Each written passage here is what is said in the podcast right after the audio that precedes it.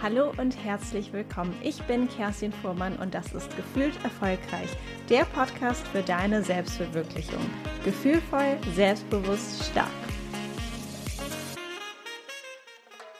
Heute sprechen wir über ein Thema, das wichtig und von euch oft gewünscht zugleich ist, und zwar das Thema Verhandlungen, vor allem auch über Gehaltsverhandlungen. Zu Gast habe ich eingeladen Verhandlungsexperte Michael Lützenkirchen. Er selbst hat bei Matthias Schranner gelernt, der Verhandlungen geführt hat für das FBI, Scotland Yard, die deutsche Polizei. Also wirklich, wenn es um Geiselnahmen und Co. ging und es ist unfassbar, wie viel Wertvolles Lütze hier im Interview mit uns geteilt hat. Also ich konnte selbst für mich so viel mitnehmen. Das muss nochmal alles komplett nachwirken. Das muss ich auf jeden Fall nochmal sacken lassen. Worüber wir sprechen, wir legen auf jeden Fall einen Schwerpunkt auf das Thema Gehaltsverhandlungen, weil es auch hier in der Community oft gewünscht wurde. Sprich, darüber sprechen wir, wie bereitest du dich am besten vor auf Verhandlungen allgemein, aber auch auf Gehaltsverhandlungen. Wie machst du den Opener? Das heißt, wie fängst du dieses Gespräch eigentlich an? Ne? Da war die Frage, spreche ich erst übers Wetter, sage ich direkt, ich möchte übers Gehalt sprechen. Was mache ich da eigentlich? Was mache ich auch, wenn mein Chef, meine Chefin versucht, mich mit so schlappen Ausreden irgendwie abzublocken, wie, ach, ähm, ich kenne dich noch gar nicht so lange, ich möchte dich erst mal kennenlernen, bevor es mehr Gehalt gibt oder ich habe geguckt und dein Gehalt liegt voll im Durchschnitt, da können wir leider nichts machen. Wie gehst du wirklich mit solchen Dingen um? Dann aber auch noch mal wirklich zu schauen, warum tun sich Menschen, warum tun wir Menschen und vor allem wir Frauen tatsächlich auch ein valider Punkt, uns eigentlich so schwer damit überhaupt Verhandlungen zu führen? Was sorgt dafür, dass wir uns unwohl fühlen und wie können wir uns vor allem, das ist ja das Wichtigste, ähm, hier verbessern, wohlfühlen? Was fehlt uns vielleicht auch noch? an wirklich Skills, also an Fähigkeiten. Was fehlt uns vielleicht auch noch an Einstellung, an Haltung? Was können wir hier wirklich machen, um einfach besser im Verhandeln zu werden? Es war einfach eine super, super spannende Folge. Ich will dich gar nicht weiter auf die Folter spannen. Ganz viel Spaß. Nimm dir am besten Stift und Zettel mit dabei. Es steckt echt so viel Gutes drin. Auch viele Redewendungen, viele Sätze, die einfach sehr, sehr praktisch sind für so eine Verhandlungssituation. Daher ganz viel Spaß mit dem Interview mit Michael Lützenkirchen. Hallo Lütze, herzlich willkommen im Podcast. Der Podcast heißt ja gefühlt erfolgreich. Deshalb gleich zu Beginn die Frage, in welchen Momenten fühlst du dich denn richtig erfolgreich? Oh, ähm, ich fühle mich, glaube ich, immer sehr gut, wenn ich so im, im Flow-State war und so das Gefühl habe, richtig was geschafft zu haben. Vor allen Dingen kenne ich die Erfahrung bei mir, dass es, wenn es sich so viel aufgetürmt hat und ich so ein bisschen davor weglaufe und plötzlich dann doch ins Machen komme, und dann am Ende des Tages sage, wow, da hast du jetzt ein bisschen was weggeschafft. Das fühlt sich immer sehr gut an. Sehr gut. Was hat dich denn dazu gebracht, dich mit dem Thema Verhandlungen auseinanderzusetzen? Meistens gibt es ja so eine persönliche Geschichte, warum wir uns dann doch mit einem Thema intensiver beschäftigen. Ja, bei mir war das tatsächlich irgendwann mal so, so ein, so ein E-Mail-Angebot ähm, für eine ähm, Verhandlungsschulung mit dem damaligen äh, Verhandler, der bei der Landshut-Verhandlung, ich weiß nicht, ob du dich noch dran erinnerst, das war die entführte Lufthansa-Maschine in Mogadischu. Und der war entsprechend dann gefeatured und das fand ich irgendwie einfach spannend. Und dann habe ich mich da angemeldet und habe dann irgendwie drei Wochen vorher eine Mail bekommen, dass der gar kein, kein Events mehr jetzt macht und hat mich dann, äh, hat mir dann vorgeschlagen, ich sollte doch stattdessen zu Matthias Schranner gehen. So, und dann habe ich gesagt, Matthias Schranner, wer ist das? Äh, keine Ahnung. Und dann habe ich gesagt, doch, unbedingt musst du hin und musst du dir anschauen. Und das habe ich gemacht. Und da habe ich dann wirklich Feuer gefangen. Das war, das war wirklich spannend. Machst mal kurz sagen, wer Matthias Schranner ist. Ja, Matthias Schranner ist ein ehemaliger, ehemaliger äh, bayerischer Polizist, der auch im Untergrund äh, recherchiert und, und agiert hat und diese ganzen Räuberpistolen mit Geiselverhandlungen und Drogenhändler und was nicht alles vor vielen, vielen Jahren gemacht hat. Und da sind Jungs natürlich immer gleich so, wow, wie geil ist das? Und mittlerweile einer der, wenn nicht sogar der führendste Verhandlungsexperte weltweit ist und sehr, sehr große nationale und vor allen Dingen auch internationale Konflikte begleitet, äh, entweder im Vordergrund, eher selten, oder halt vor allen Dingen im Hintergrund als Shadow- oder Ghost-Berater mit seinem Team auch. Das heißt, das war gar nicht so, dass du jetzt explizit nach Expertise gesucht hast zum Thema Verhandlungen, sondern das kam so ein bisschen auf dich zu, beziehungsweise in deine Inbox eingeflattert. Das kam in meine Inbox reingeflattert und ähm, ich war damals noch in dem äh, jugendlichen Alter, dass ich dachte, ich kann eh, also verhandeln, das, das kann ich intuitiv gut. Da äh, brauche ich jetzt erstmal keine Schulung, aber das war ganz gut angefeatured und dann habe ich gedacht, na, kannst ja mal reinhören, ist bestimmt ganz spannend. Was glaubst du denn, warum sich so viele Menschen schwer tun, zu verhandeln. Also egal, ob das jetzt irgendwie Feilschen auf dem Flohmarkt ist oder vielleicht Immobilie nochmal nachverhandeln oder das Gehalt zu verhandeln. Warum ist das so ein schwieriges Thema für viele? Ich glaube, da gibt es eine ganz natürliche Erklärung dafür, weil wenn ich verhandle, bin ich im Konflikt. Und Konflikt ist eigentlich ja immer auch Stress für den Körper. Und deshalb glaube ich, hat nicht jeder Lust dazu, ähm, sich diesem Stress auszusetzen und damit auch einer Verhandlung, deshalb vielleicht auch eher mal klein beizugeben, nur um der Situation äh, zu entweichen. Glaubst du, das hat auch so ein bisschen kulturellen Hintergrund? Weil wenn ich jetzt zum Beispiel an einige Urlaubsländer denke, gerade so diese vielleicht auch Basarkultur, da ist man ja also mit Spaß und Freude am Verhandeln. Oder ist das vielleicht, also für mich zumindest habe ich es nicht so wahrgenommen, als dass es für die Menschen eine Stresssituation ist, sondern eben dieses, komm, du hast deinen Punkt, ich habe meinen und dann ringen wir so ein bisschen umher und am Ende einigen wir uns auf den Preis zum Beispiel. Ja, ich glaube, dass, äh, also kulturell bin ich jetzt nicht nicht bewandert genug, um das jetzt so fest zuzuordnen. Aber wir haben ja, wenn wir von Verhandlungen reden, reden wir über verschiedene Situationen. Wenn ich irgendwo auf dem Flohmarkt stehe und sage, ich möchte diesen Topf oder was weiß ich haben, das ist eine komplett andere Situation, als wenn ich zum Beispiel über mein Gehalt verhandle, weil da stehe ich ja plötzlich im, im, im Mittelpunkt. Ich als Person mit all, all meinen Sicherheiten, Unsicherheiten. Ich muss mich plötzlich einer Situation stellen, wo jemand etwas über mich sagt, was vielleicht nicht positiv ist ist in meiner, in meiner Wahrnehmung eine komplett andere Couleur, als wenn ich halt einfach auf dem Flohmarkt stehe und über irgendeinen Gegenstand verhandle. Das heißt, es ist schwieriger, wenn wir Dinge für uns selbst verhandeln, beziehungsweise Dinge, wo wir ähm, im Mittelpunkt stehen, als wenn es nur in Anführungsstrichen die Sache ist, wie jetzt auf dem Flohmarkt der Topf oder vielleicht die Eigentumswohnung.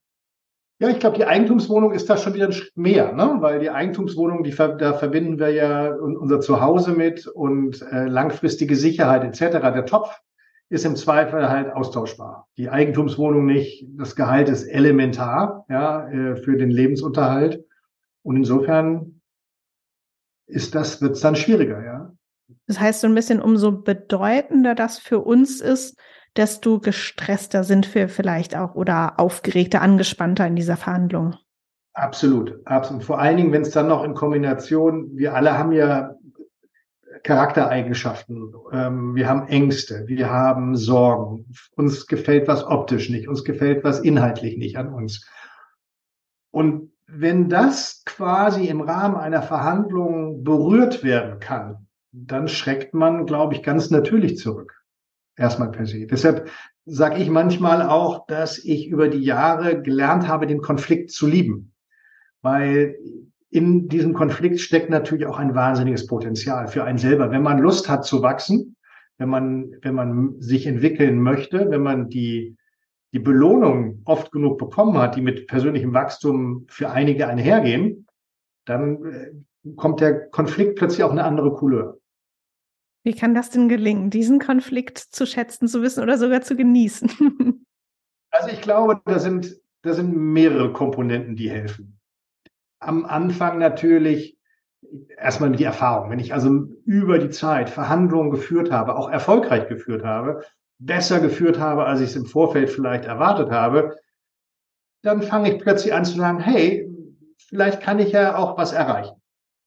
Und das Zweite ist sicherlich auch dass ich am Ende einer Verhandlung ja auch eine Belohnung habe. Also entweder in Form des Ergebnisses und oder im Verhandlungstraining oder in der Entwicklung, dass ich mich als Person plötzlich besser mit bestimmten Dingen bei mir arrangiere oder vielleicht erkenne, dass Dinge, die ich in der Vergangenheit vielleicht als, als Fehler wahrgenommen habe bei mir, vielleicht sogar etwas ganz Schönes sind und, und mich auszeichnen. So. Und so häufig ist es ja, dass unsere Art, wie wir auf Dinge schauen, entscheidet, wie, wie sie werden. Und, und Verhandeln hat viel auch mit verschiedenen Perspektiven zu tun, Perspektivwechseln zu tun. Und da stecken für mich zumindest eine ganze Menge Belohnungen hinter und haben in der Vergangenheit. Und dadurch entsteht Freude am, am Verhandeln.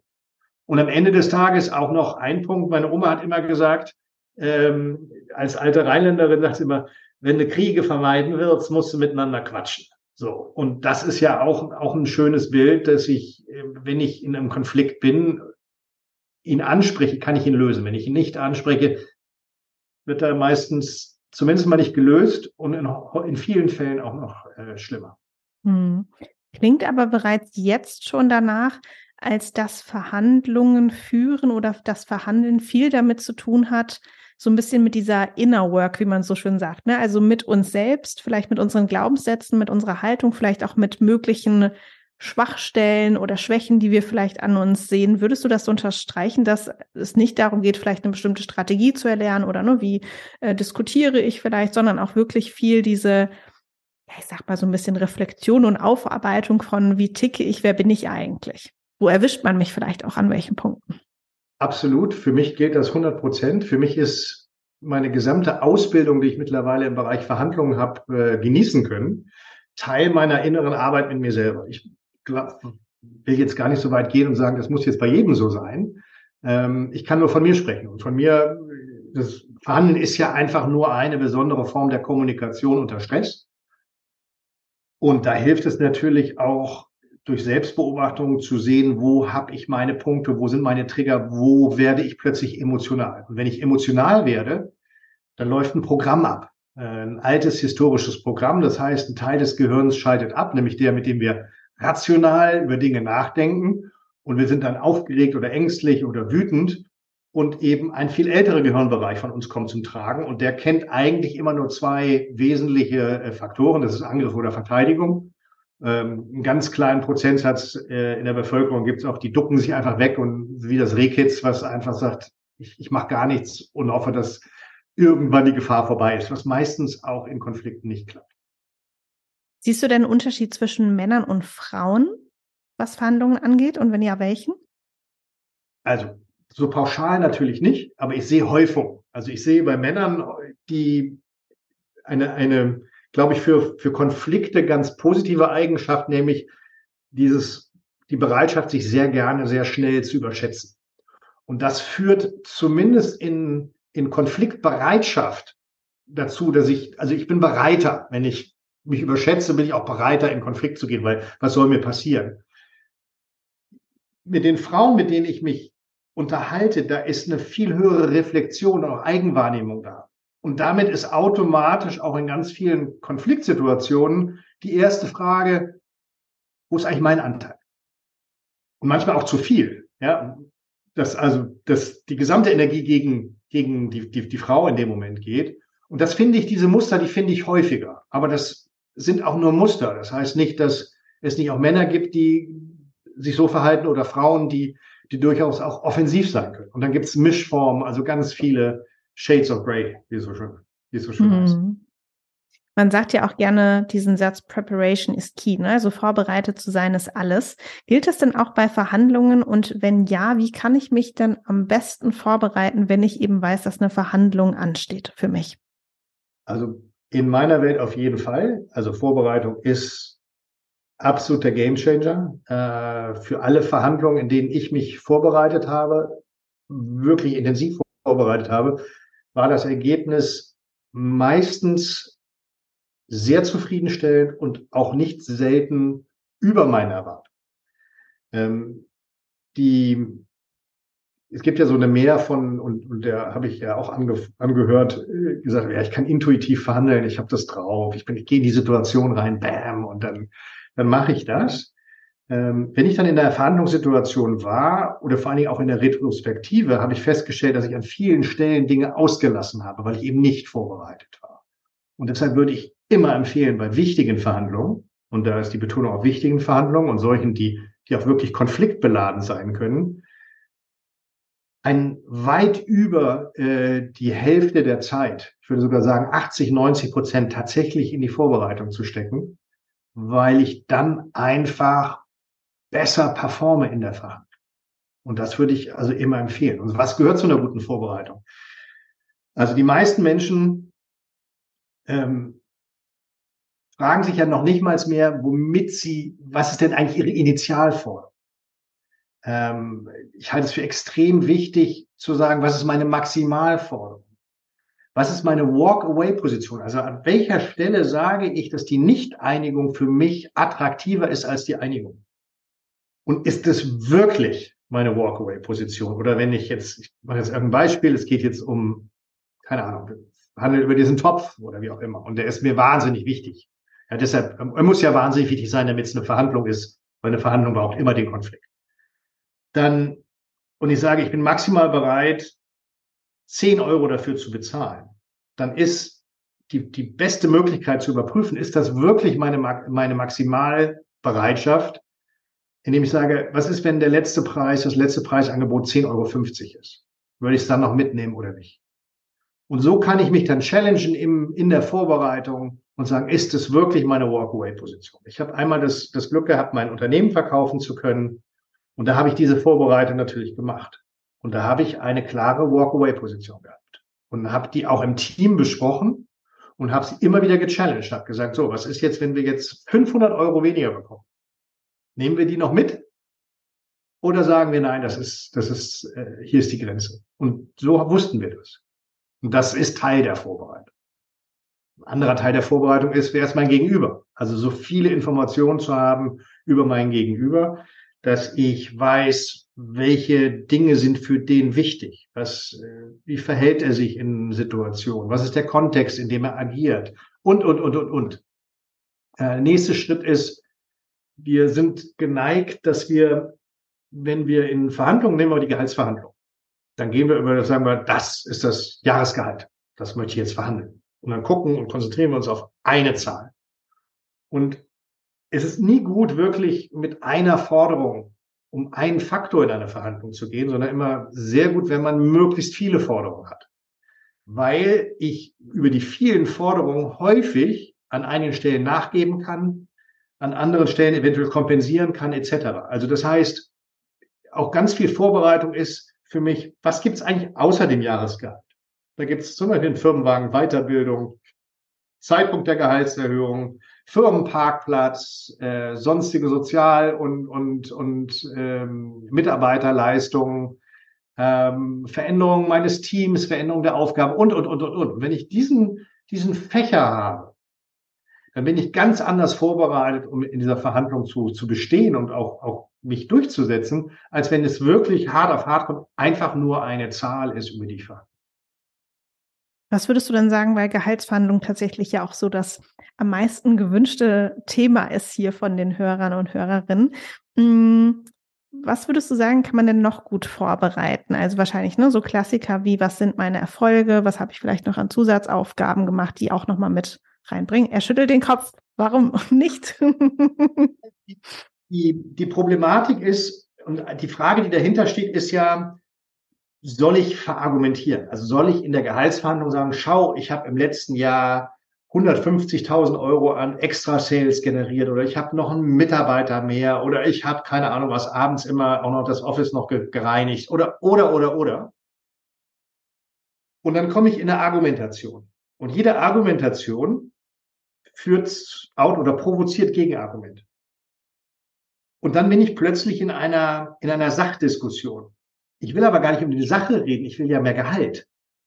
Und wenn ich das begründen muss, liefere ich der Gegenseite sofort Anhaltspunkte, wo sie dagegen gehen kann. Deshalb auch das Thema Gehaltsvergleiche. Ja, ich habe jetzt geguckt auf www.gehalt.de, ich weiß gar nicht, ob es die Webseite gibt, ähm, dass jemand in meiner Position in der Branche irgendwie 7,3 Prozent mehr verdient und ich sage, möchte ich gerne 5 Prozent mehr verdienen.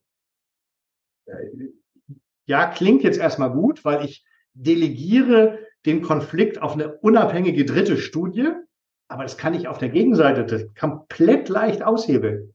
Sag ich einfach, ja, das kann alles sein, aber diese Studie ist nicht relevant für das Unternehmen, wo wir sind. Oder uns geht's gerade nicht gut. Das ist bestimmt keine Studie, die gemacht wurde in, in Unternehmen, die gerade kämpfen. Oder was, ich kann immer gegengehen. Und dann plötzlich bin ich auf einer Sachdiskussion dann bin ich plötzlich auf einer Wer hat Recht Diskussion und ich will ja mehr Gehalt.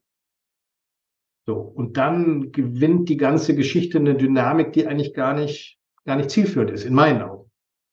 Lass uns mal reingehen in diese Situation Gehaltsverhandlung, weil da kamen auch aus der Community tatsächlich Fragen. Die erste war, wie mache ich denn den Opener, also die Eröffnung bei der Gehaltsverhandlung? Also soll ich erstmal irgendwie so übers Wetter sprechen oder sage ich direkt hier, Chefe, Chefin, ähm, ich habe ein Thema, ich möchte mein Gehalt jetzt verhandeln. Wie, wie würdest du das empfehlen? Also der erste Punkt ist, also die, es gibt ein Missverständnis. Die meisten Menschen glauben, eine Verhandlung beginnt in dem Moment, wo ich in den Raum reinkomme und sage, ich möchte über Gehalt verhandeln. In meinen Augen beginnt die Verhandlung viel, viel früher, nämlich schon bei der Terminvereinbarung. Ja, wenn ich sage, übrigens, lieber Chef oder liebe Chefin, ich möchte mich gerne mit dir zusammensetzen, um über mein Gehalt zu sprechen. Ich habe da eine Erwartungshaltung von und ich möchte gerne mit, mit dir sehr zeitnah darüber sprechen. Wann hast du Zeit? Und die Erwartungshaltung wäre dann zum Beispiel, ich habe eine Erwartung von x Prozent mehr oder Jahresgehalt, weiß nicht, 10.000 Euro im Jahr mehr oder wie auch immer. Wenn ich mich ordentlich vorbereitet habe, habe ich meine, meine Eintrittsforderung äh, für mich gefunden. Und die würde ich so früh wie möglich platzieren. Das ist übrigens in der Verhandlungssprache nennt man das ein Anker. Also ich setze einen Anker, weil das ist jetzt ab sofort in dem Gespräch der Relationspunkt für mich und die Gegenseite. Genauso kann übrigens die Gegenseite auch einen Anker setzen. Ne? Dann sage ich, ich hätte gern Gehaltsgespräch. Dann werde ich gleich unterbrochen und sage, ja, aber Geld für Gehalt, Budget, alle. Gegenanker. Ja, also das ist, oder das ist schon der, der Anker der, der, der, der auf der anderen Seite. Und dann sind wir in der Situation, wie reagiere ich darauf, wenn die Gegenseite einen Anker sogar zuerst setzt? Und die Antwort ist mit dem Gegenanker. Mhm. Vielen Dank. Das ist eine gute und wichtige Information für mich. Trotzdem möchte ich, dass du weißt, meine Erwartungshaltung ist. Ich freue mich auf ein schönes, konstruktives Gespräch mit dir. Und wie würde es denn dann weitergehen? Also wenn wir uns jetzt vorstellen, die zwei Personen treffen sich in einem Meetingraum. Ähm, die Führungskraft kommt rein mit, ja, mir sind die Hände gebunden, wir haben leider kein Budget. Und Mitarbeitende sagt, ich möchte, nimm jetzt mal 10.000 Euro im Jahr mehr Gehalt. Mhm. Kommt man da nicht unweigerlich in dieses, ich erkläre mich, warum ich diese 10.000 Euro mehr verdient habe? Oder also, was würde inhaltlich passieren, wenn du jetzt sagst, wir gehen gar nicht darauf ein, dass ich Zusatzaufgaben und Co. gemacht habe? Also, das, was ich vormals gesagt habe, nämlich, dass ich dann in so eine Argumentationsspirale komme, das gilt. Das gilt auch da. Und jetzt ist halt wichtig, komme ich wirklich nur mit einer Zahl oder komme ich mit einem Fächer von Forderungen? Also das heißt, wenn mir jetzt gesagt wird, ja, Budget ist alle oder meine Hände sind gebunden oder wie auch immer, dann vielen Dank für, für, für die Offenheit. Das ist eine wichtige Information für mich. Ich möchte übrigens noch weitere Dinge, dass du weitere Dinge von mir weißt. Ich hätte gerne, wenn das möglich ist, einen Firmenwagen, einen Parkplatz, ich hätte gerne ein HVV-Ticket, ich hätte, hätte, hätte, hätte, hätte gerne. So. Das kann ich schildern auf die, in, in so einem, das ist jetzt runterratter, das so würde ich das nicht machen und ich würde einfach einfach klar machen, dass jetzt kommt eine Forderung und jetzt kommt noch eine Forderung und jetzt kommt noch eine Forderung und jetzt kommt noch eine Forderung. Und am Ende habe ich hoffentlich 10, 15 Forderungen am Tisch und dann habe ich ja einen Dialog und dann höre ich ja von der Gegenseite, dass vielleicht eine Information kommt wie, also im Weiterbildungstopf, da habe ich noch Geld. Ah, okay. Also wir sind plötzlich im Gespräch und da will ich hinkommen. Ich will nicht hinkommen mit, Gehaltsstudie sowieso sagt, oder ich habe letztes Jahr habe ich irgendwie 3000, drei Millionen mehr Umsatz gemacht, weil da ist die schnelle Antwort ist, naja, dafür wirst du auch bezahlt. Mhm. So, und dann sitzt ich also, ah, ah, ah, ah, ah. Ja, deshalb gar nicht in die Argumentation gehen. Das ist auch nicht, auch wenn ich aufgefordert werde dazu, auch dann nicht. Vielen Dank. Das ist eine wirklich wichtige Frage für mich. Und darüber möchte ich heute mit dir reden. Mir, und auch was auch immer hilft, ist auch positive Formulierung von Gemeinsamkeiten. Ja, also mir macht es wahnsinnig viel Spaß. Ich glaube, wir erreichen in diesem Team wahnsinnig viel zusammen. Diese Partnerschaft bedeutet mir sehr viel. Darauf möchte ich weiter aufbauen. Und dafür hätte ich gern. Das kann ich mir vorstellen, ist besonders für uns Frauen. Also ich sehe mich da jetzt auch gerade schon mit drinnen. Tatsächlich die Herausforderung, da muss man sich, glaube ich, so ein bisschen auf die Zunge beißen, da eben nicht doch in dieses Argumentieren reinzukommen. Genau, genau. Ganz, ganz wichtig. Und was auch wichtig ist, ist dieses Stille aushalten können. Weil die meisten Menschen, wenn sie aufgeregt sind oder wenn sie ängstlich sind oder wütend sind oder wie auch immer, fangen an zu reden. Reden, reden, reden. Und viel eindrucksvoller ist, äh, hat es mal ein Trainer zu mir gesagt, Druck aufbauen durch Stille. zu sagen, liebe Kerstin, mir ist die Partnerschaft sehr, sehr wichtig. Ich möchte auch im nächsten Jahr möchte ich hier Vollgas einliefern und deshalb wünsche ich mir, dass wir mein Nettogehalt und mein Bruttogehalt, Jahresgehalt um 10.000 Euro erhöhen. Dann gucke ich dich so an, wie ich dich jetzt angucke und halte die Klappe. Ja, und dann steht das erstmal im Raum. Dann steht es im Raum. Mein Anker steht. Ja. Da habe ich auch ganz oft das Gefühl, dass hm, vielleicht jetzt nicht gerade bezogen auf Frau oder Mann, aber dass eben viel durch dieses dann nochmal wiederholen und nochmal zwei, drei Sätze danach, das verweichlicht das Ganze auch so als diese ganz klare Aussage, warum und was möchte ich. Und Punkt. Und dann ist es ganz klar, ganz präzise und steht im Raum. Ich habe tatsächlich bei der Vorbereitung eine Zahl gefunden, dass 41 Prozent der Frauen in Deutschland noch nie ihr Gehalt verhandelt haben. Ich war total schockiert. Ist das nicht schlimm? Ja, ich war super schockiert. Ja. Und, und die Konsequenz daraus ist natürlich auch vielleicht in der einen oder anderen Konstellation, dass jemand sagt, du, die, die macht das schon. Oder ich, ich block das Gespräch einfach ab. Sag, Kerstin, ja, oh, diese Woche ist schlecht. Sprich mich nächste Woche nochmal. Ha, da, oh nee, da habe ich frei, da muss ich, oh, da muss ich mich vorbereiten auf das und das. Komm, sprich, sprich mich nächsten Monat an. So. Und was mache ich dann? Was mache ich dann als Mitarbeitender oder Mitarbeitende? Also wenn die Gegenseite ausweicht, dem Gespräch ausweicht, dann erhöhe ich den Druck. Dann sage ich, liebe Kerstin, dieses Thema ist für mich elementar wichtig. Und ich möchte gerne von dir einen Termin haben. Und wenn ich mir das wünschen darf, würde ich mich freuen, wenn wir den in den nächsten 14 Tagen hinbekommen. Wann hast du Zeit? Da weiß ich nicht, weiß ich nicht. Ähm, muss ich dann schauen. Kerstin ist mir wirklich wichtig. Und es muss doch möglich sein für dich, dass du jetzt einen Termin absehen kannst. Können wir jetzt zusammen in deinen Kalender gucken und jetzt was festlegen?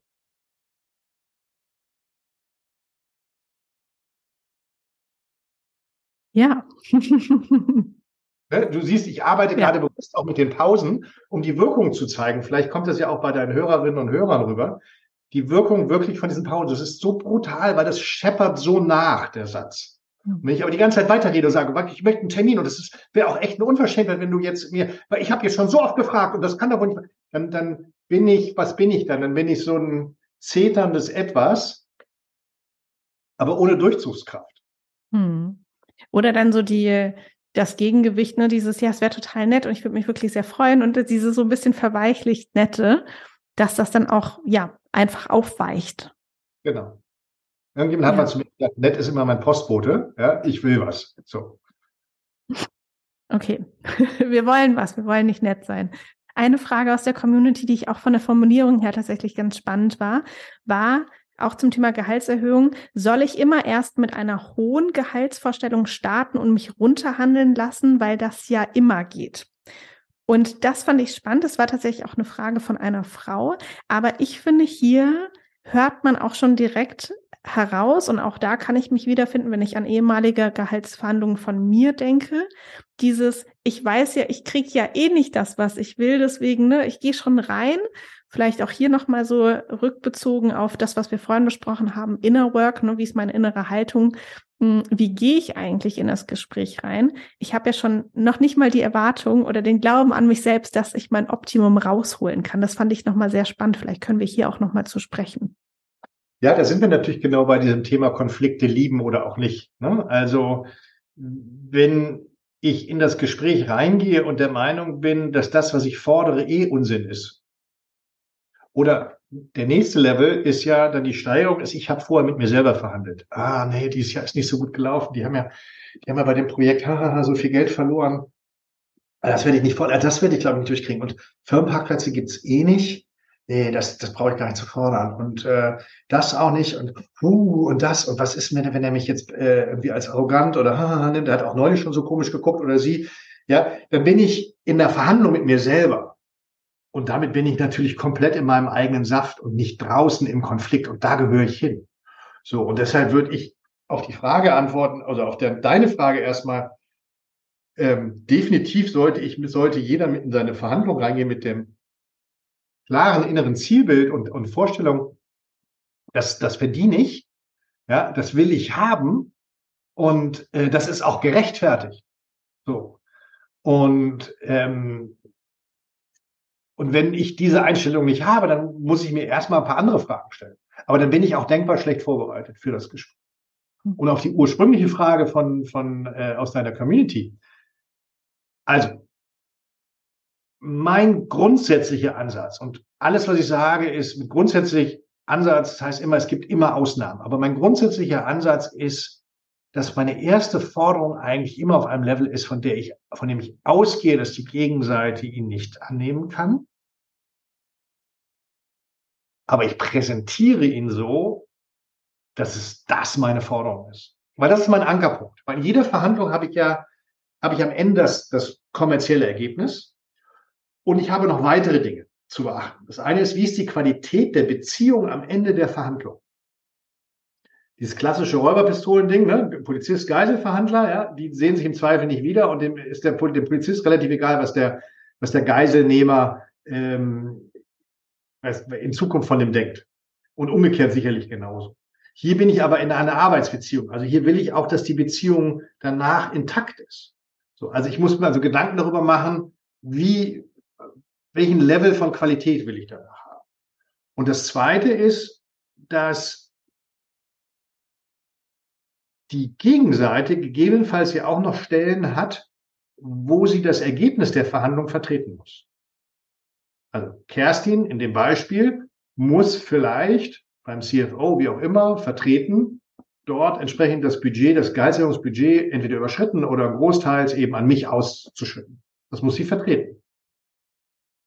Und auch da kann ich natürlich helfen. Und das helfe ich zum Beispiel mit einer extrem hohen Forderung zu Beginn. Weil dann kann Kerstin zum CFO laufen und sagen, der Lützenkirchen, der wollte 20.000. Ich habe den jetzt bei acht. So, und dann bist du plötzlich toll. Mhm. Weil du hast es geschafft. Aber ich habe dir geholfen, weil ich habe dir diesen großen Anker zu, vor die Füße geworfen. Das heißt, für die Gehaltsverhandlung wäre es auch smarter, wenn ich mir jetzt die sagen wir jetzt mal 70.000 Jahresgehalt wünsche, gehe ich rein mit der 80, weiß aber, ich möchte eigentlich die 70. Halt. Ich nehme ja auch die 80. Also wenn ich die 80 kriegen kann, nehme ich ja auch die 80. Ja. Das heißt, ich gehe rein mit 80 und ich habe, das ist meine Initialforderung. Das ist meine Maximalforderung, mit der ich reingehe. Die 70 ist jetzt die Frage, ist das deine Walk-Away-Position? Ist das der Wert, wenn unter diesem Wert, dass du dann kündigst. Das ist übrigens eine Walk-Away-Position. Wenn ich die 70.000 nicht bekomme, nicht sagen, aber denken oder, oder prüfen im Vorfeld, in der Vorbereitung, ich die 70 nicht bekomme, suche ich mir eine neue Position außerhalb des Unternehmens. Das ist eine Walk-Away-Position. Übrigens kann er Gegenüber auch einen krassen Gegenanker setzen und sagen, Kessen, es ist super, dass wir gerade miteinander sprechen im internen Vergleich habe ich jetzt festgestellt, ich würde gerne deine 65 gerne auf 60 reduzieren, damit das fair bleibt.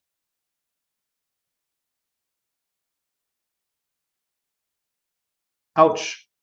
Mhm. Autsch. Was antworte ich denn da in so einer Situation? Also in so einer Situation, also Achtung, wenn ich so, und man wird ja in der Verhandlung immer mit Forderungen oder mit Formulierungen konfrontiert, die, die einen überraschen. Also die, auch die perfekteste Vorbereitung schafft es nicht. Und da habe ich unter anderem durch Matthias Schanner so ein paar Hilfssätze gefunden, die mir helfen, nicht zu emotional zu werden. Weil, wie gesagt, ich hatte eingangs gesagt, Emotionalität führt dazu, dass der Gehirnbereich, mit dem ich klar und logisch denken kann, geschwächt oder sogar abgeschaltet wird. Und da will ich nicht hin. Ich möchte gerne möglichst auf dem Thema bleiben. Und da helfen mir, helfen Sätze. Da ist zum Beispiel ein, ein ganz klares, ähm, ähm, das ist, oh, das ist schwierig. Oder interessant. Oder wenn ich beleidigt werde zum Beispiel. Ja? Kerstin, ich habe noch nie jemanden erlebt, der so dramatisch, so dreist, in dem Ton ja, du hast keine Ahnung, welche, unter welchem Druck ich stehe. Ja, und jetzt hast du die Frechheit, mit so einer Forderung zu kommen. Ich bin sowas von enttäuscht. Also ich baue maximalen emotionalen Druck auf, in der Hoffnung, dich wegzuschieben. Zu, zu, zu so, wie gehe ich mit so einer Situation um? Wenn ich nicht vorbereitet bin, oh mein Gott, oh mein Gott, ich werde angegriffen, ich werde angegriffen, was mache ich jetzt, was mache ich jetzt? Und mir helfen in der Situation Sätze mit, vielen Dank für deine Offenheit. Es hilft mir wahnsinnig zu verstehen, wie die Situation auf deiner Seite ist. Ich bitte dich aber auch zu verstehen das. Also ich nehme die Energie, ich gebe sie zurück mit viel Liebe, ja, mhm. Anerkennung, ja, und dann ähm, komme ich zurück zu meiner Forderung. Und das kann ich dann, wenn ich vorbereitet bin und ich habe meinen Zettel und da steht meine Forderung drauf. Und am besten ein Katalog von Forderungen. Dann sage ich so, und dann reden wir über den, den, das Gehalt und möchte übrigens auch, dass wir über weitere Dinge reden, nicht nur über das Jahresgehalt. Weil es mir wichtig ist. Nicht, weil es irgendwo steht, geschrieben steht, es steht mir zu, sondern es ist mir wichtig. Und ich finde es toll, dass du dir das heute anhörst. Und dann halte ich wieder meine Klappe. Was mache ich denn, wenn ich merke, ich werde emotional? Auch da aus dem Freundes-, Bekanntenkreis immer mal wieder gehört, dass dann vielleicht doch auch tatsächlich mal ein Tränchen fließt, was man ja eigentlich nicht möchte, ne, in so einer Verhandlungssituation. Also erstmal auch, auch da wieder, ne, ein Tränchen. Was ist denn ein Tränchen? Ein Tränchen ist erstmal Augenflüssigkeit im Überschuss. So. Ich persönlich für, da ist eine Träne erstmal ein Zeichen für Emotionalität und dass ich mit jemandem in, in einem tiefen Dialog bin. So, deshalb macht es mir zum Beispiel auch nichts aus, wenn Menschen vor mir weinen. Ich merke einfach, im Gegenteil, es ist, es ist ein Zeichen, sie sind authentisch, sie sind, sie sind da, etc. Und die erste Gefahr ist ja, dass der oder diejenige, die dir diesen Punkt geschrieben haben, denken, oh, wenn ich eine Träne vergieße, mache ich mich schwach. Nein, ich bin authentisch. Ich bin da. So. Und die ursprüngliche Frage war, was mache ich, wenn ich emotional werde? Also ich kann dagegen angehen, indem ich eben diese Hilfssätze habe. Das bewegt mich jetzt, das ist interessant, das ist spannend. Vielen Dank für die Offenheit, vielen Dank für die Begeisterung, vielen Dank, vielen Dank, vielen Dank. Ja. Und in dem Moment merke ich zumindest bei mir, dass sich so mein gesamtes System wieder fängt. Es gibt bei mir natürlich auch Triggerpunkte. Also Ungerechtigkeit ist ein riesen Triggerpunkt. So. Und wenn du da permanent reinpiekst, dann kriegst du mich irgendwann. Und da muss ich mit diesen Sätzen gegenhalten für mich. Das finde ich jetzt schwierig. Okay, das ist ein Gedankengang, den ich nicht nachvollziehen kann. Ich würde aber gerne und komme wieder zurück auf meine Forderung. So. Wenn da alle Stricke reißen, vertagen. Also ich merke gerade, ich bin gerade wirklich angefasst. Ja, ich bin wirklich angefasst. Ich würde gerne für fünf Minuten, dass wir fünf Minuten Break machen. Ist das in Ordnung? Und dann mache ich eine Pause. Und dann machen wir fünf Minuten weiter. In den fünf Minuten fange ich mich, schaue nochmal drauf, was ist denn eigentlich gesagt worden, etc. Können auch zehn Minuten, können auch 15 Minuten sein. Ja, aber nicht irgendwie lange, lange. Weil sonst, ne, wenn jetzt. Also nicht der nächste Tag oder länger.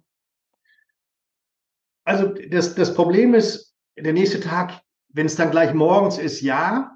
Ja, aber ich, wo, da ist ja auch die Gefahr, dass ich wieder dem Konflikt ausweiche oder dass die Gegenseite wieder Begründung hat, warum sie das Gespräch nicht fortsetzen will.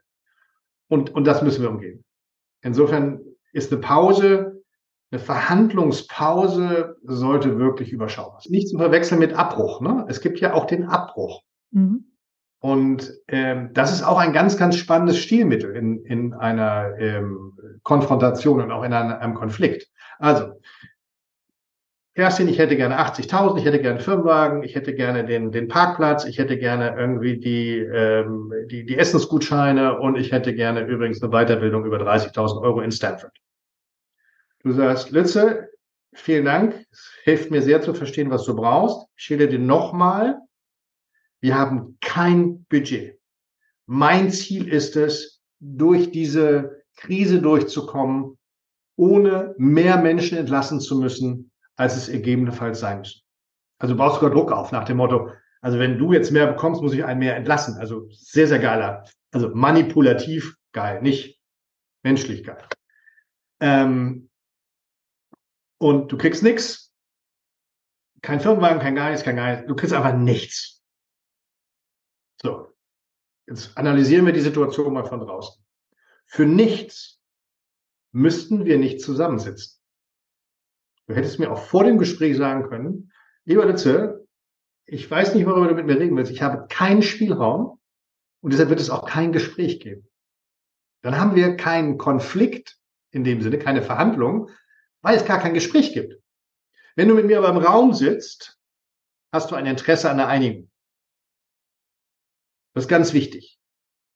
Wenn du mit mir im Raum sitzt, wenn die Gegenseite mit mir im Raum sitzt, will sie was von mir. Und ich bin in der Verhandlung. So, und jetzt kommen wir aber nicht weiter. Ich, ich habe mein ganzes Feuerwerk habe ich gesetzt. Ich habe meinen Maximalanker gesetzt. Ich habe gesagt, ich möchte gerne das. Wäre das vorstellbar? Nein. Wäre das vorstellbar? Nein. Hier hätte ich gerne eine Veränderung. Nein, nein, nein, nein.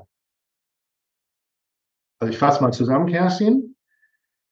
Du teilst mir mit, dass keinen Spielraum siehst für eine Gehaltserhöhung. Achtung, ich minimiere schon das, was du gesagt hast. Weil ich habe ja gesagt, ich will 80. Ich sage zu dir, aber du siehst keinen Spielraum. Ich gehe dann hin und sage, ich sehe, du hast, das geht nicht, das nicht. Und selbst Kleinigkeiten wie der Parkplatz sind für dich nicht abbildbar. Ja, genau, das ist richtig. Hier ist kein Spielraum. Dann ist der Punkt tatsächlich für den Abbruch. Und der Abbruch, da gibt es zwei Möglichkeiten. Ich kann Wut im Brand aufgehen und sagen, Kerstin, das hat so ein Mist, das habe ich also wirklich, ich bin so enttäuscht und das ist das allerletzte und wie behandelt ihr eigentlich Leute und das wollte ich dir schon immer mal sagen und so weiter. Nicht gut.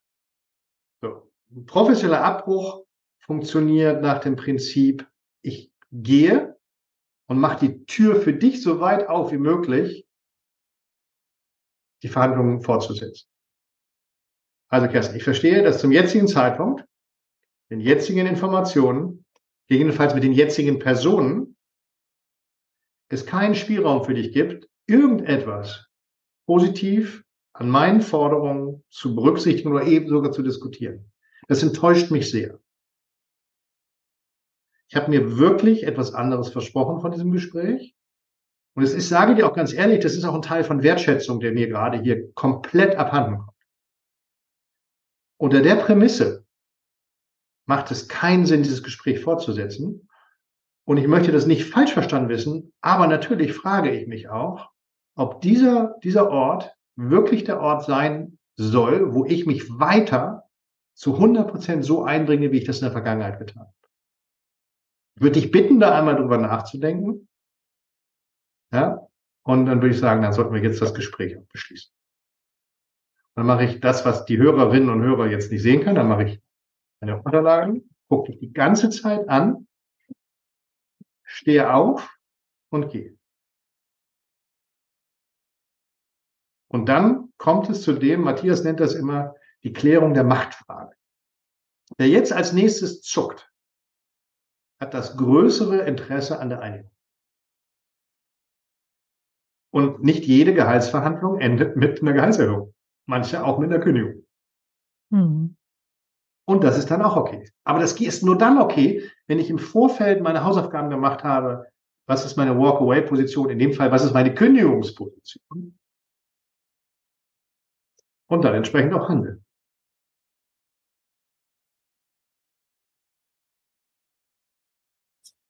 Sag, ja, ich glaube, das braucht einiges auch an Übung. Ja, und das Schöne ist ja folgendes. Ähm, wenn ich das ganze Thema Verhandeln angucke, da vergeht eigentlich keine Woche, wo ich nicht den Eindruck habe, mich an einer kleinen Stelle zu verbessern. Manchmal auch an einer großen Stelle. So. Und das Ganze ist, wie das ganze Leben ist ja, ist ja ein kontinuierlicher Verbesserungsprozess, der Training erfordert. Und das ist eigentlich das, was ich, wenn ich meinen Vortrag halte zu dem Thema wie neulich, immer, immer wieder versuche rüberzubringen. Das ist eine ich möchte, dass, dass man Spaß entwickelt an der Verhandlung. Weil das bedeutet, ich habe Spaß am Konflikt. Ich, Leidenschaft komme ich in den Konflikt rein. Ähm, ich, ich, dann kann ich das üben an möglichst vielen Stellen. Ich kann mich ausprobieren. Ich kann sehen, was macht das mit mir. Ich kenne, ich lerne meine Trigger kennen. Ich kann mit den Triggern plötzlich arbeiten. Ich kann mich verbessern. Wenn ich so ein Learner's Mind bin, also gar nicht sagen, dass Learner's Mind besser ist als nicht Learner's Mind, sondern einfach nur, wenn ich so jemand bin, dann steckt in meiner meiner Reise der, der, der Verhandlungsführung und das zu erlernen ein unglaublich schöner Pfad an, an Verbesserung, an Lebensqualität und natürlich auch an Ergebnissen. Und dafür möchte ich einfach, einfach werben und geht rein in die, in die Verhandlungen und übt. Übt, übt, übt. Ist einfach nur schön. Und das Schönste ist dann, wenn man auf jemanden trifft, der trainiert ist, der auch verhandlungstrainiert ist. Das ist das Schönste, weil man dann wahnsinnig schnell zum Ergebnis kommt. Mhm. Also es gibt nichts Schöneres, als mit einem Verhandler zu verhandeln. Wahrscheinlich merkt man das auch relativ schnell, ob das Gegenüber trainiert ist auf dem Gebiet oder nicht. Ja, und jetzt wiederum, ist das was Gutes oder was Schlechtes? Ganz viele sagen, oh Gott, der ist ja total. Also, ne, ich habe ich hab den, den spannenden Effekt gehabt bei einigen Verhandlungen, wo die Gegenseite weiß oder wusste von meiner Leidenschaft für Verhandlungen. Und ich bin dann relativ schnell auf ein Ergebnis, oder wir sind dann relativ schnell auf ein Ergebnis gekommen. Ich hatte auch die Qualität der Beziehung am Ende der Verhandlung so hoch angesiedelt, dass ich auf der, der rein kommerziellen Seite wirklich Zugeständnisse gemacht habe. Und dann war die Gegenseite, Moment mal, Lütze, du bist doch so ein Verhandler und jetzt sagst du, das ist okay. Was übersehe ich hier? Irgendwas hast du doch, irgendwas hast du doch, hast du irgendwas gemacht, was ich noch nicht sehe. Und äh, ich so, nein, ich habe nichts gemacht. Und ähm, äh, das ist dann so, so ein schöner Nebeneffekt. Dann, dass die, manchmal die Leute dann, wenn sie wissen, man verhandelt gerne, glauben, wenn man dann ein Ergebnis hat, dass irgend noch irgendwas Verstecktes ist. Aber, aber wirklich gutes Verhandeln hat nichts mit Manipulation zu tun. Richtig gutes Verhandeln ist nicht irgendwie Mind Games und am Ende, Kerstin, hast du dir irgendwie eine, eine, eine rote Nase aufgesetzt, eine Clownsnase und, und ich habe das irgendwie geschafft. So ein gutes Verhandeln bedeutet ein gutes Zuhören, ein gutes Reflektieren auf meiner Seite, eine gute Vorbereitung und dann eine gute Exekution. Das ist eine gute Verhandlung. Weil ich kann dich nicht steuern.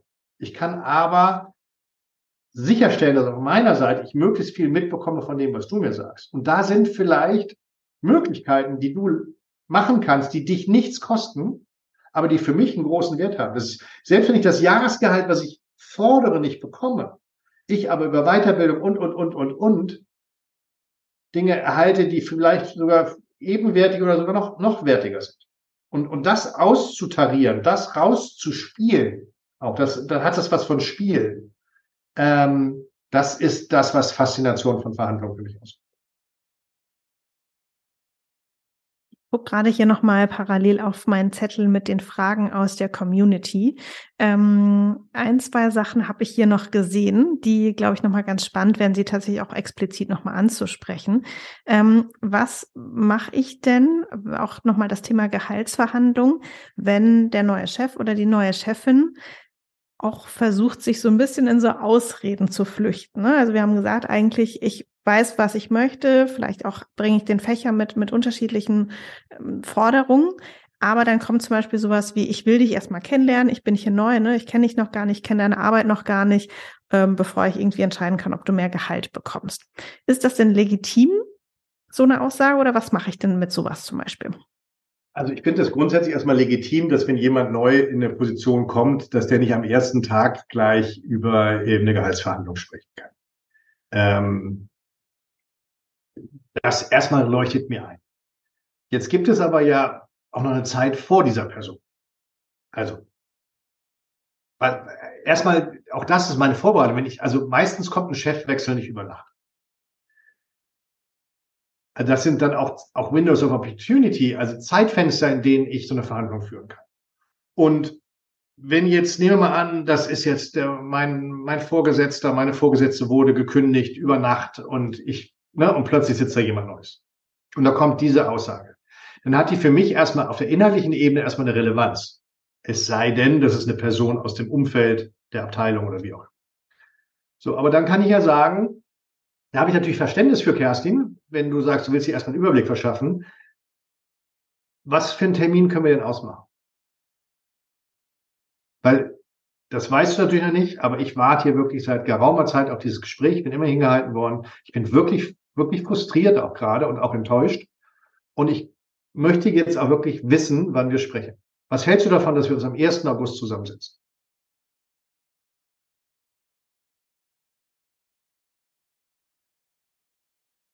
Also ich bringe da eine Verbindlichkeit rein. Ne? Das ist eine Verbindlichkeit, dann ist der Termin da, dann möchte ich sprechen. So, und wenn dann wieder Ausflüchte kommen, ich kann es immer noch nicht sagen, dann, ja, dann, dann, ähm, dann muss ich natürlich gucken, irgendjemand muss ja da sein, der in der Zeit meine Arbeit hat schätzen können. Und das ist auch noch ein Punkt. Ne? Also wenn ich diese, diese Antwort bekomme, sage, naja, wenn ich jetzt die letzten zwei Monate, entweder habe ich nur für dich gearbeitet, Kerstin, dann wundert es mich, dass du keinen keinen Überblick hast. Das finde ich außerordentlich schade. Oder ich habe mit Team XY gesprochen und sage ich, du Kerstin, pass mal auf, ähm, mein Vorschlag wäre, dass wir die aus dem Team dazu holen zu dem Gespräch und wir dann entsprechend oder du im Vorfeld mit denen sprichst, damit du dir ein Bild machen kannst. Es gibt jetzt keinen Grund, dass ich darauf warte, dass irgendwelche innerbetrieblichen Abläufe irgendwie so reorganisiert sind, dass das klappt. Also nicht, wenn ich wirklich eine valide, für mich valide Forderung habe. Und, und auch da wieder, es gibt so ein großes Thema, nämlich dieses mit sich selber zu verhandeln. Und das muss ich, da, da muss ich ganz vorsichtig sein. Da sollte ich ganz vorsichtig sein. Immer wieder zu schauen, wo verhandle ich mit mir selber und wo akzeptiere ich Aussagen der Gegenseite. Mhm. Ich hatte hier noch einen weiteren Kommentar, auch tatsächlich, wir haben es vorhin schon so ein bisschen, oder du hast sogar ein bisschen angesprochen, Ablehnungsgrund. Ich habe bei gehalt.de gegoogelt und dein Gehalt liegt voll im Durchschnitt, also ist alles gut, kein Grund, dass du eine Erhöhung bekommst. Was jetzt? ich würde immer sagen, vielen Dank erstmal, dass du dir im Vorfeld die Mühe gemacht hast, darum zu googeln. Ja, ähm, das finde ich schön. Das zeigt mir, dass, dass äh, das Thema, dass du dich mit dem Thema beschäftigt hast und dass ich dir wichtig bin. Ich möchte dir aber sagen, dass meine Gehalts, mein Gehaltswunsch sind 75.000 oder 80.000 Euro im Jahr. Und darüber möchte ich gerne mit dir reden. Nochmal, ich, ich gehe nicht auf Argumente. Nicht, dann bin ich in einer Wer hat Recht Diskussion. Ja, aber ich habe doch das und das geschafft. Ja, dafür wirst du aber auch bezahlt. Ich habe das aber wirklich gut geschafft. Naja, das sagen die anderen anders. So, das ist so, das, das bringt nichts. Übrigens, was extrem hilft, extrem hilft, schnapp dir eine Freundin oder einen Freund, setz dich abends mit ihnen hin, nachdem du deine Vorbereitung gemacht hast, führ sie durch deine Vorbereitung und mach ein Rollenspiel. Mach ein Rollenspiel. Super Übung. Mhm. Gibt es denn die Möglichkeit, ich finde, das passt an der Stelle gerade ganz gut, weil ich mir vorstellen kann, dass vielleicht der oder die eine oder andere, der die hier zuhört, vielleicht auch sagt, oh, ich habe da jetzt vielleicht eine größere Verhandlung, ob es jetzt wirklich mein Einstiegsgehalt geht, äh, um mein Einstiegsgehalt geht oder vielleicht natürlich noch mal eine größere Sache, wenn ich meine Firma verkaufen möchte, wie auch immer, wo ich vielleicht auch einfach einen Experten gerne an meiner Seite hätte, wo wir uns gemeinsam ein bisschen vorbereiten können, vielleicht auch in dieses Rollenspiel reingehen können. Kann man das denn auch mit dir machen? Kann man dich anschreiben und fragen, ob du einem hilfst? Also grundsätzlich Fragen kosten nichts, ne? Und äh, oder wie der alte Vertriebler sagt, äh, nein gesagt hat er schon. Ähm, aber ich habe natürlich auch noch eine eigene Firma, mit der ich ähm, mich versuche, mit gemeinnützig im deutschen Abfallsystem ähm, breit zu machen. Also ganz frühes Stadium bitte. Und äh, da möchte ich eigentlich auch eine Menge Zeit verbringen. Also es ist nicht so, dass jetzt äh, mein Karrierewunsch ist jetzt der, der zweite Matthias Schanner zu werden. Das, das nicht. Aber ja, ich begleite interessante, für mich interessante ähm, Verhandlungen begleite ich auch ähm, auf Projektbasis mit. Okay, das heißt, da könnte man es probieren. Ähm, falls nicht, wie kann ich denn jemanden finden, der mich unterstützt? Hast du da einen also, Tipp? Es gibt grundsätzlich gibt es natürlich diverse Menschen, die sich mit dem Thema Verhandeln auseinandersetzen. Da muss man natürlich gucken, passt das, passt das nicht. Ähm, ich glaube aber, dass auch schon es sehr hilft, wenn man in so einem Netzwerk einfach mal jemanden sich greift. Idealerweise jemand, der die Gegenseite kennt. Also, ne, wenn ich also mit dem Geschäftsführer verhandle, weil ich Angestellter oder Angestellte bin, ähm, werde ich sicherlich auf einen Fundus von Erfahrung aus Gehaltsgesprächen zurückgreifen können bei der Person und mit der Person ein tolles, eine tolle Vorbereitung machen. Also wenn ich das, ich glaube, dass so eine, eine Gehaltsverhandlung, da ist muss man auch gucken, nur Kosten nutzen. Ne? Also wenn, wenn das, was du an zusätzlichem Jahresgehalt heraushandelst, netto ähm, dann für, den, für die begleitete Verhandlung draufgeht, dann ist es natürlich kein wirklicher äh, kommerzieller Gewinn für dich. Da würde ich eher gucken in dem Netzwerk. Gehe ich aber jetzt um Firmenverkauf, ne? also dann, das ist ja das Spannende, ne? ob ich jetzt auf dem Flohmarkt über einen Topf verhandle oder einen Firmenverkauf, die Prinzipien sind dieselben.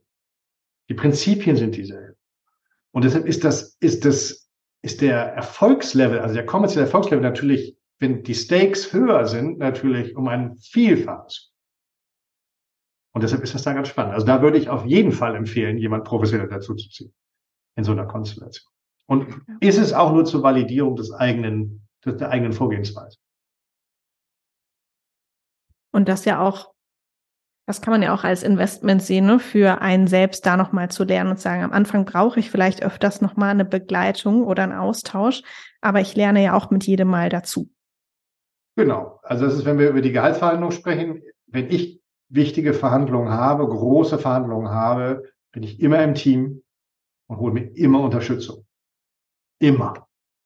Das ist, ne, ich, ich ähm, wie heißt es so schön, ich gehe auch nicht zu einer Schießerei mit Messer. Ne? Also das ist, also da bin ich dann auch vorbereitet, weil das Ergebnis ist einfach so unterschiedlich und deshalb rechtfertigt das maximal Unterstützung. Und die großen, wichtigen Verhandlungen habe ich immer im Team vorbereitet und ähm, habe davon immer profitiert. Also 100 von 100 Fällen.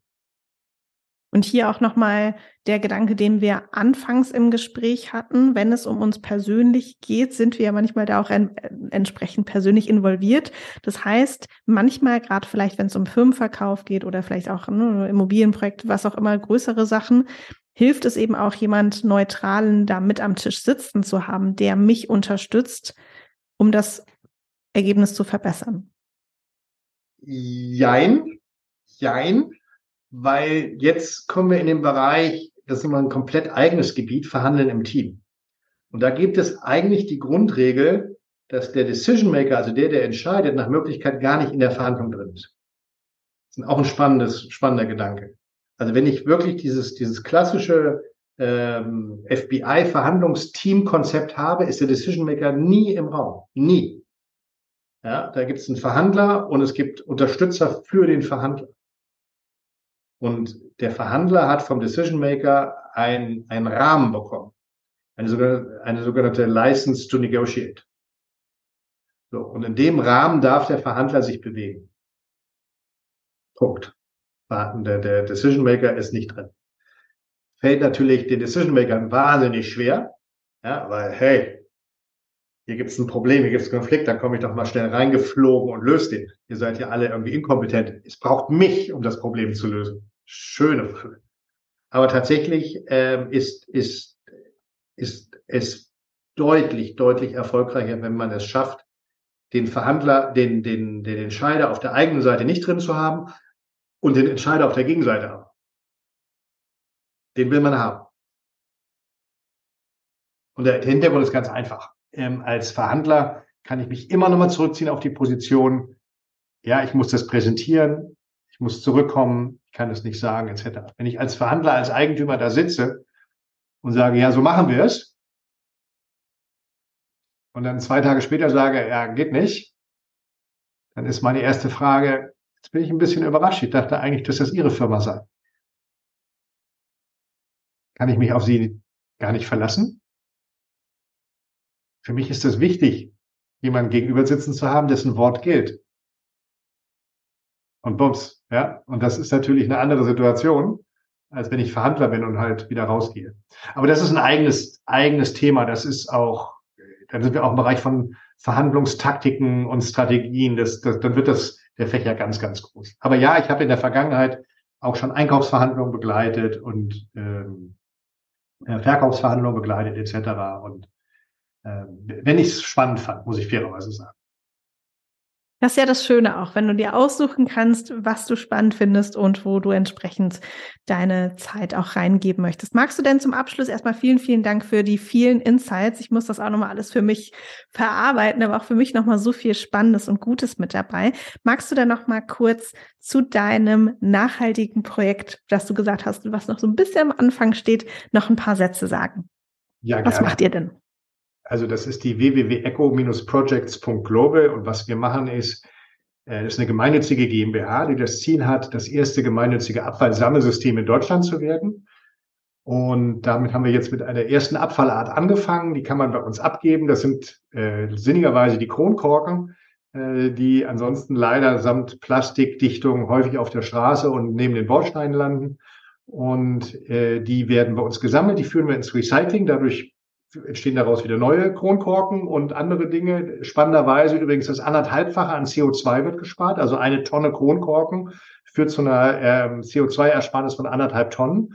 Und ein Teil der Erlöse, die wir dadurch erzielen, schütten wir wieder an unsere Community aus und die können dann auf unserer Plattform, deshalb Eco Projects, kann, können sich dann ein Nachhaltigkeitsprojekt aussuchen und das mit diesen äh, mit diesen Erlösen dann unterstützen. Und wenn der Unterstützungsbetrag erreicht ist, geben wir dann diesem Projekt dann Geld.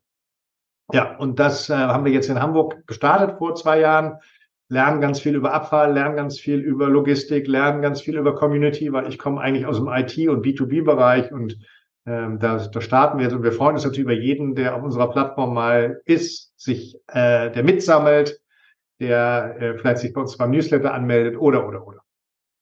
Sehr gut. Ich verlinke es auf jeden Fall wie immer in den Show Notes. Das heißt, wenn du das spannend findest, kannst du gerne auch nochmal auf die Seite gehen und dir das nochmal ganz in Ruhe angucken.